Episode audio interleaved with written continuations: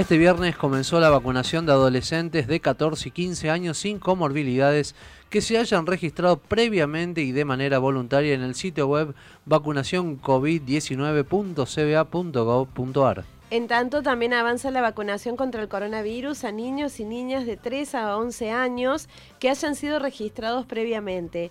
Cabe mencionar que se priorizan menores con comorbilidades, pero en simultáneo se avanza con el resto de esta población por orden de inscripción.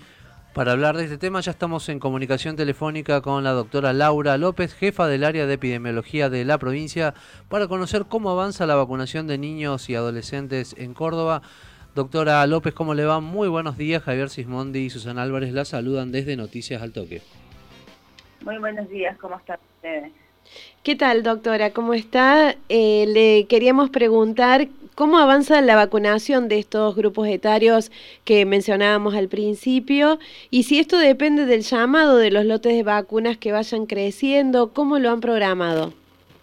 Bueno, sí, obviamente esto va avanzando conforme la recepción de vacunas que tenemos a nivel nacional, pero es importante este, informar de que estamos recibiendo casi la totalidad de las vacunas Sinopharm para la población de 3 a 11 años que tenemos en la, en la ciudad, por eso también estamos avanzando rápidamente en este en este grupo, ya en, en poquitos días tenemos vacunados casi 68 mil niños, niñas de 3 a 11 años. Y bueno, iremos avanzando esta semana conforme también a las programaciones en los vacunatorios de capital e, e interior, pero tenemos dosis suficientes como para poder cubrir el total de la población.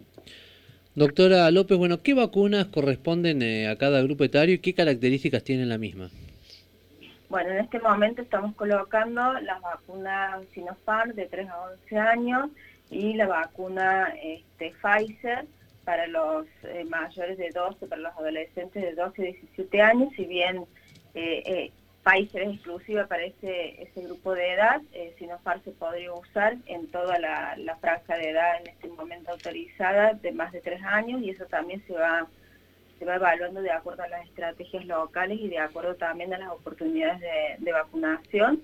Eh, por el momento estamos este, cambiando las estrategias, descentralizando también esta la vacunación COVID, por eso también van a ver que paulatinamente los vacunatorios normales o los vacunatorios de calendario oficial se van sumando eh, estas vacunas de, coronavirus para que tener mayor accesibilidad en la población.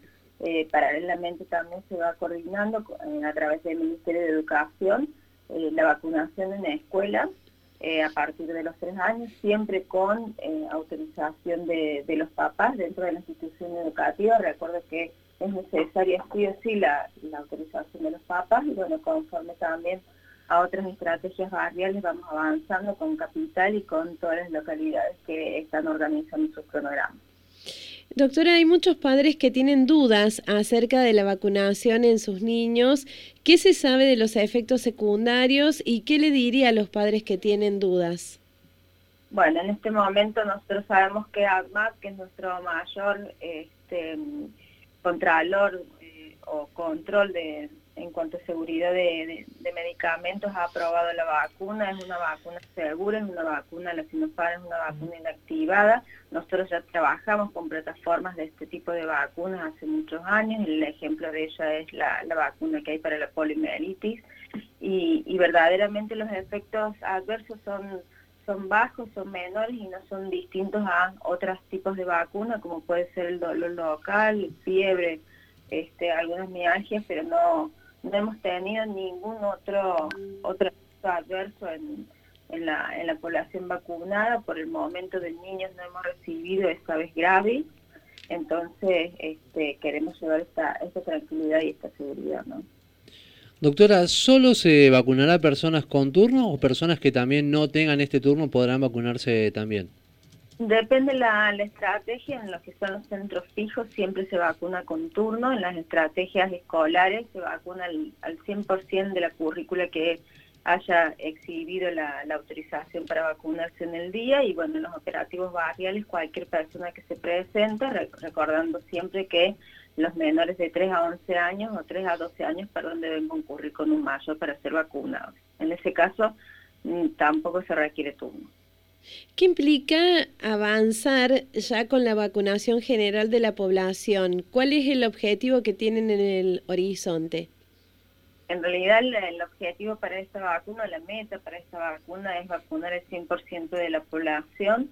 Eh, vamos avanzando, la verdad, que, muy bien y muy rápido. Ya eh, para los mayores de 18, recuerdo que los menores este, se han incorporado posteriormente, pero bueno, llevamos más del 70% mayores de 18 y más del 90% mayores de perdón, mayores de 12, 70%, mayores de 18, más del 90%, y, nuestro objetivo es el 100%, pero también sabemos que estos últimos porcentajes son los más difíciles de, alcanzar, por eso también estos cambios de estrategia, ya de salir de, centros masivos para ir a buscar a, a las personas quizás en sus propios medios.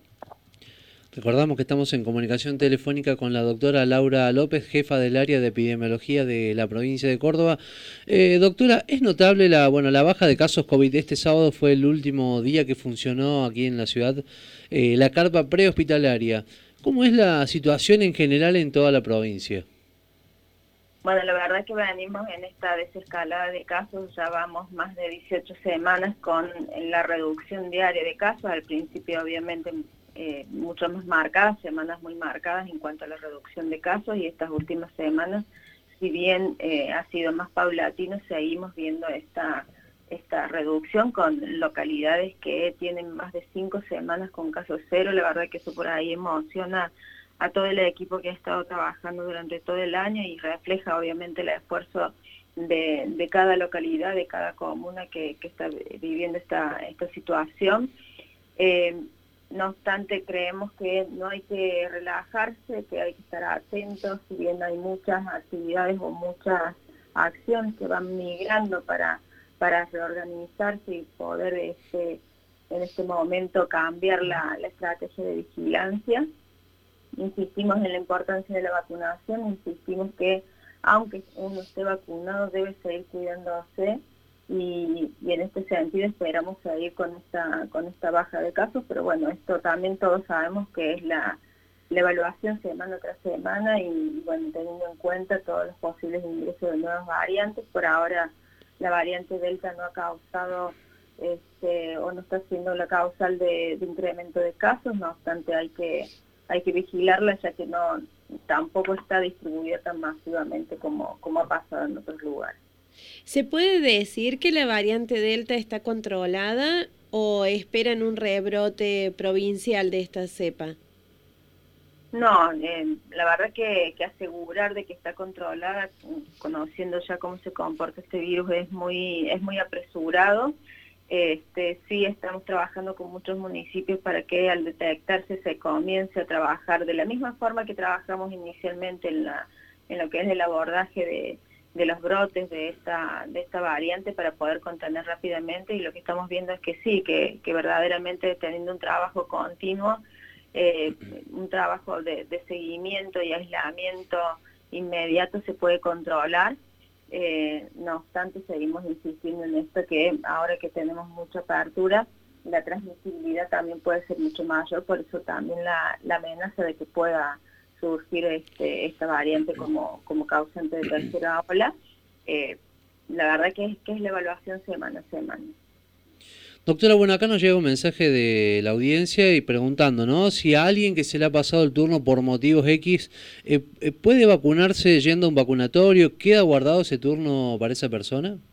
En este momento, a partir de hoy, este, los mayores de 18 pueden presentarse eh, a demanda espontánea de segundos turnos, así que si incluye las personas que han perdido sus segundos turnos, pueden presentarse en el centro de salud, si bien en algún momento este, la, política es no guardar el turno más de 72 horas. En este momento cada municipio puede organizarse con la demanda que tenga, solicitar las vacunas a nivel central y serán enviadas. Las vacunas los segundos turnos están asegurados, por eso insistimos en que es importante que se presenten al, municipio. La mayoría de los municipios tienen de todas las vacunas disponibles, entonces conforme vayan presentándose tienen que ir eh, recibiendo sus segundos dosis.